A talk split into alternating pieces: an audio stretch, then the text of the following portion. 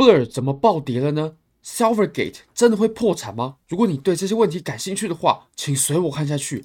Bybit 目前有提供入金一百美金，且 KYC 过后呢，就会返还一百美金现金的活动，真的是非常非常优惠。这是现金是什么意思呢？就是你可以把它提现的。OK，那现在绝对还有名额。Bitget 目前有提供入金注册交易就会返还随机数额的赠金。那么 JPX 你只要 KYC 过后啊。完全不用入金，就会送你一千颗 JPC，那大概是十 U 的价值，你是可以拿到市场上抛售，并且把它给提现的。大家不妨可以试试看，你就是不用入金的。那我们来看一下，呃，我们首先呢，先来看一下 Blur 它在 NFT 市场上面的一些数据好了。那首先呢，我们提出两个数据，第一个数据啊，就是啊、Value 在过去的七天，我们看的是七天的有多少量。那我们先看 Blur 好了，Blur 现在是排名第一，那它的交易量呢是比 OpenSea 要大非常多的。这个其实是因为 Blur 上面，因为它有空投嘛，它会空投这些 Blur 的代币，所以就会有非常多人呢，这些呃去交易这种大额的 NF NFT 交易啊，他们就会去一直去刷。OK，大家如果可以去看一些数据，也可以发现其实有很多人在刷。那刷有什么用？刷他们就可以获得这些 Blur 代币的空投嘛。那在这过去的七天之内呢，在 Blur 的交易量啊，就有啊个十百千万十万，就有二十七万颗的以太坊啊，这这个是非常不小的一个数额。那当然，这个是刷量刷出来的。如果说他们没有要空投 Blur 代币的话，我相信在 Blur 这个平台上面呢，是不会有这么多的。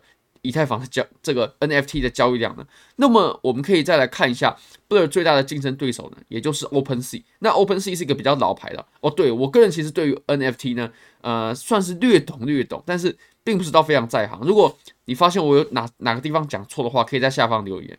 那 OpenSea 的话呢，在过去七天内，它的交易量啊是七万出头颗以太坊，所以各位可以比较一下啊，这两者呢其实就相距。非常非常多，大概是四倍，OK，快要四倍了。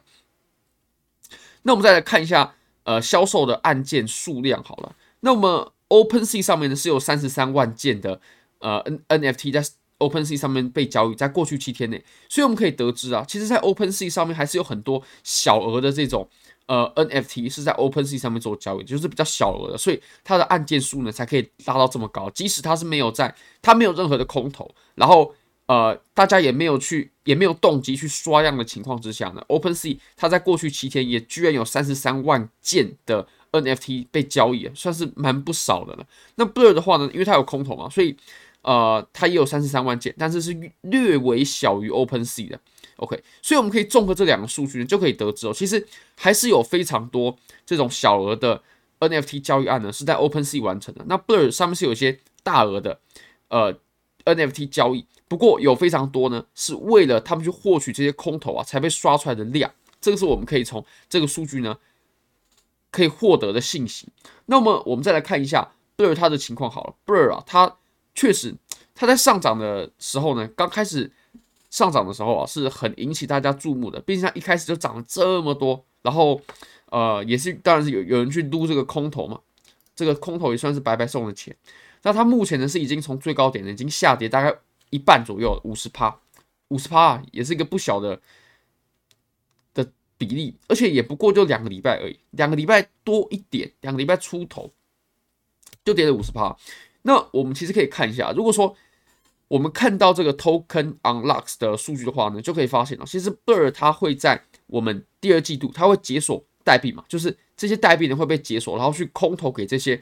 哦，在上面有交易的这些人，当然了，有刷量的这些人呢，他们会获得更多的 Blur 代币，而且在 Blur 上面的交易量呢，呃，交易案啊，我们可以对比这里的数据哦，都属于比较大额的交易，所以我们可以得出一个小结论，就是其实，在 Blur 上面的这些交易者，他们交易量比较大，所以当他们刷量的时候呢，这些 Blur 的代币啊，就会被空投到几个固定的呃大户交易当中。大户啊，会会被空投到几个大户当中，所以就会导致这些空投的 Blur 呢，筹码特别集中。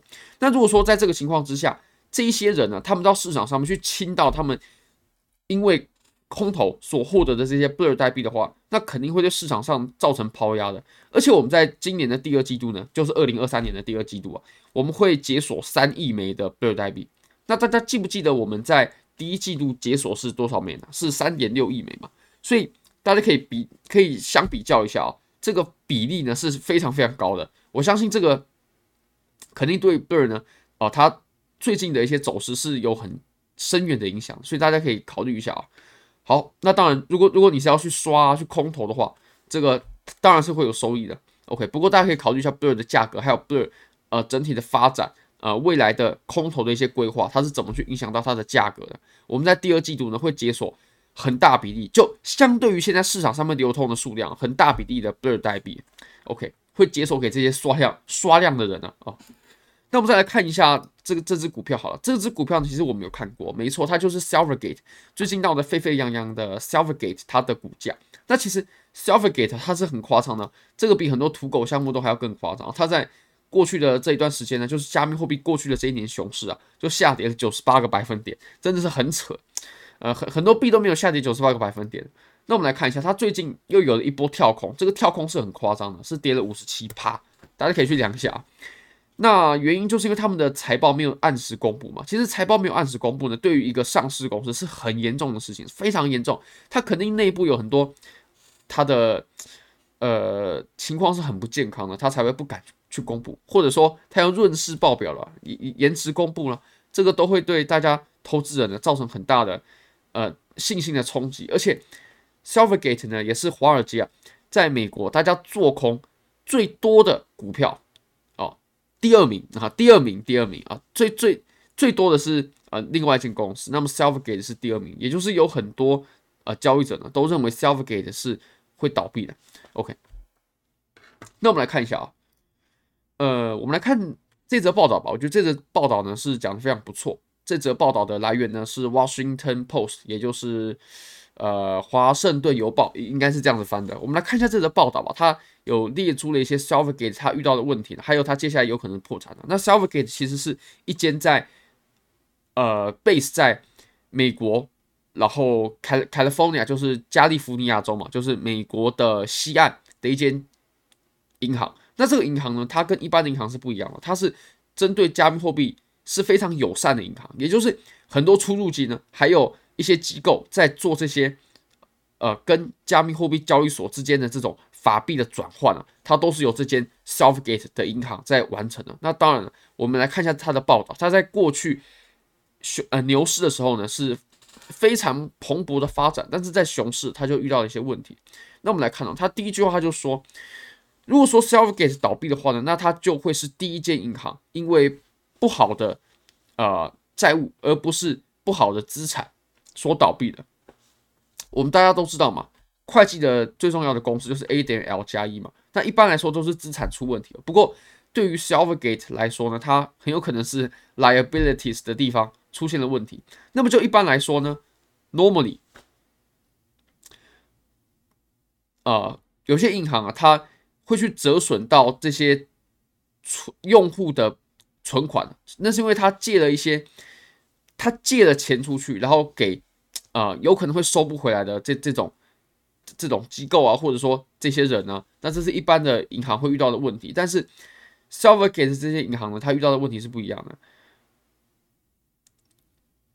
OK。那么这些银行呢，它会帮很多的交易所、加密货币的交易所去持有现金，代表这些交易所呢去持有现金。那当然也包括之前倒闭的 FTX 哦，他们在 FTX 事件也是肯定有很大的伤害。那这些银行呢，它也吸引了非常多的呃加密货币的投机者，这个 speculators，它就就是投机者的意思。那是因为 Silvergate 呢，它可以处理法币啊跟加密货币，OK 在。交易所它的互换这种过程嘛，那这些交易者也会认为这样子就非常方便，他就取得了很多信任了。那这个系统呢叫做 SEN，它的代号是 SEN 啊，就是 Silvergate Exchange Network。我们拿头三个字母 SEN 嘛，那其实 SEN 呢也在前几天也是被暂停了，因为他们交不出财报嘛，然后也把他们呃这个卖的最好的产品或者说最有产能的这个服务呢，也是把它给暂停掉了。他们肯定出现了很多问题啊。那这些银行，它在二零二一年的年底的时候呢，它的存款是非常非常多的，很夸张。好，我们相比较一下，他们在二零一九年年底的时候，就是呃牛市还没开始，快开始了，快开始的时候，他们银行的存款呢是有一点八个 B 点也就是十八亿美金。那他们到了二零二一年的年尾哦，年年尾就是比特币最后最疯狂的时候嘛，当时比特币都在六万多徘徊，那么最高到了六万九，当时呢，他们就吸引了他们的存款，他们这间银行啊所持有的资产呢，就有高达呃十四点三个 B 点，也就是一百四十三亿美金呢，大家可以想象一下这个增幅是有多么的夸张啊，从十八亿美金增长到一百四十三亿美金。不过很快的，这个加密货币的熊市就来了嘛，那么就会有很多人提款哦。尤其啊，他们在去年的，我讲的去年是二零二二年，二零二二年的第四季度呢，被提款的情况是非常严重的。因为二零二二年的十一月，FTX 事件爆发过后呢，就有非常多的用户啊进去挤兑，就提款、提款、提款、提款。那他们肯定会遇到一些问题。那中间他又举了一些传统金融市场的例子，我们就不看了。这个呃，跟我们的主题并不是有，并没有到很大的关系。那我们来看啊，其实一般的这种大型的银行呢，它都会持有很很多的这种呃好的好品质的这种流动资产，至少至少至少要可以 cover 住三十天的用户提款。对，没错的，它只能 cover 三十天。所以其实 FTX 事件呢，它用有非常非常多的用户去提款嘛。如果说在传统的这种银行啊，它也很有可能是扛不住的。对，因为像这种在美国的大银行呢，或者说很多这种传统的银行呢，它其实也，它手上持有的现金也不过就只能维持住三十天的提款而已啊。一般的银行，它的情况就是拿你的钱去做其他的，就去做其他的事情嘛，就是搞其他投资啊，他才可以给你那些 APY。虽然说这个 APY 也只有一点点的，但是他还是必须去做一些其他事情的。那他手上银行手上的流动性资产呢？如果 OK，只要不是现金的话，那他就无法应付客户的提款嘛，这肯定是很大的问题啊。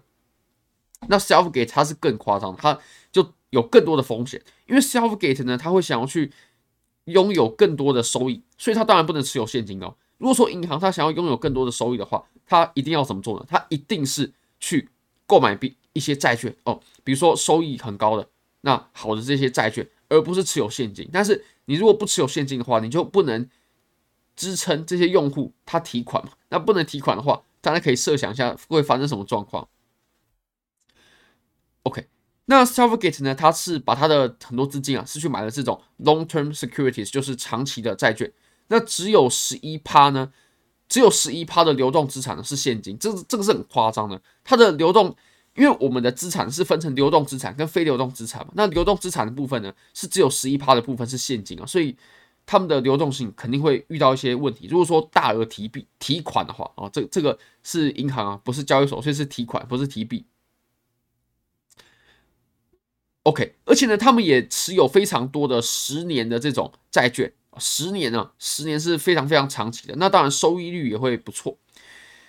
那他们现在为了要筹款呢，就必须把这些这些债券啊、哦证券啊、长期的证券啊、债券啊给抛售。他们如果说把这些证券、债券在短期内抛售的话，就会损失掉公允价值大约一个 B 点也就是十亿美元的呃公允价值啊，这个是非常可怕的。毕竟 Selfgate 他们公司呢，也是呃在我们过去一年的熊市当中呢，不断不断的缩小。那如果说这间公司它到最后真的破产了的话，哇，那我肯定，那肯定加密货币呢，呃，又又会迎来一波下跌。所以这个问题呢，我们可以专心的注意一下。好，非常感谢各位，非常欢迎各位可以帮我的影片点赞、订阅、分享、开启小铃铛，就是对我最大的支持。真的非常非常感谢各位，拜拜。Eyes in the sky, gazing far into the night. I raise my hand to the fire, but it's no use, cause you can't stop it from shining through. It's true, baby, let the light shine through. If you believe it. Won't you let the light shine through for you, for you?